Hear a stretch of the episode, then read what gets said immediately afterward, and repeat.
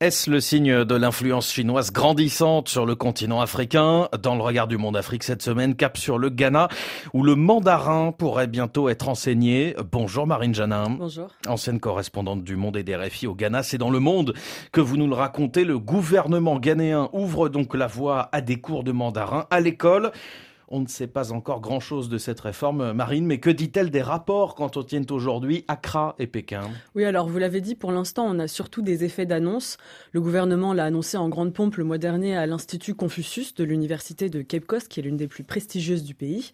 J'ai interrogé le directeur de cet institut, le professeur Mensa, et il me disait que les discussions étaient toujours en cours euh, pour les modalités et la date d'entrée en vigueur de cette réforme. En tout cas, ce qui est sûr, c'est que c'est une nouvelle conquête pour le soft power chinois au Ghana. La Chine est déjà déjà présente ici dans le secteur des mines et des infrastructures. Et tout ça s'inscrit dans la continuité d'une sorte de stratégie chine-africaine à l'échelle du continent. Presque tous les pays d'Afrique ont aujourd'hui un institut Confucius sur leur sol.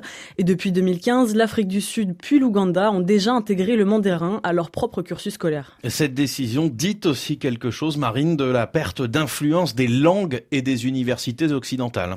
Tout à fait. D'ailleurs, dans le même discours, le gouvernement ghanéen annonçait aussi qu'il allait arrêter d'envoyer des étudiants en médecine à Cuba. Pour une raison linguistique, justement, d'après le gouvernement, les Ghanéens n'arrivent pas à suivre leurs cours en espagnol. Par ailleurs, le français reste assez peu parlé au Ghana alors qu'il est entouré de pays francophones. Et par contre, et nos auditeurs le savent bien, la langue officielle du Ghana, c'est l'anglais. La fuite des cerveaux, donc historiquement, elle est à, destination des universités américaines et anglaises. Mais les experts que j'ai interrogés pour cet article me disaient que les universités occidentales donnent de moins en moins de bourses d'études aux étudiants ghanéens.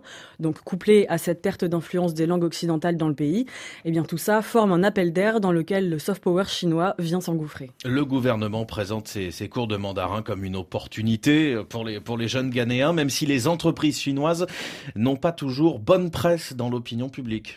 Oui, absolument. Il y a une sorte de dissonance, en fait, entre le discours officiel, celui des personnalités politiques et des élites urbaines qui adhèrent à cette vision un peu idyllique, disons, d'une amitié Chine-Ghana. Et puis, il y a la vision des populations périphériques et rurales qui, elles, sont directement confrontées aux dégâts des exploitations minières. Pour la diaspora chinoise, le Ghana peut apparaître un peu comme un nouveau Far West.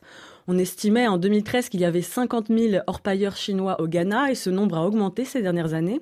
Ces derniers jours, c'est l'histoire d'Aisha Huang qui est surnommée la Galamsey Queen, c'est-à-dire la reine de l'exploitation minière illégale qui défraie la chronique. Cette chinoise était à la tête d'un empire minier illégal. Elle a été extradée en 2019 sans être jugée au Ghana et elle vient d'y revenir clandestinement.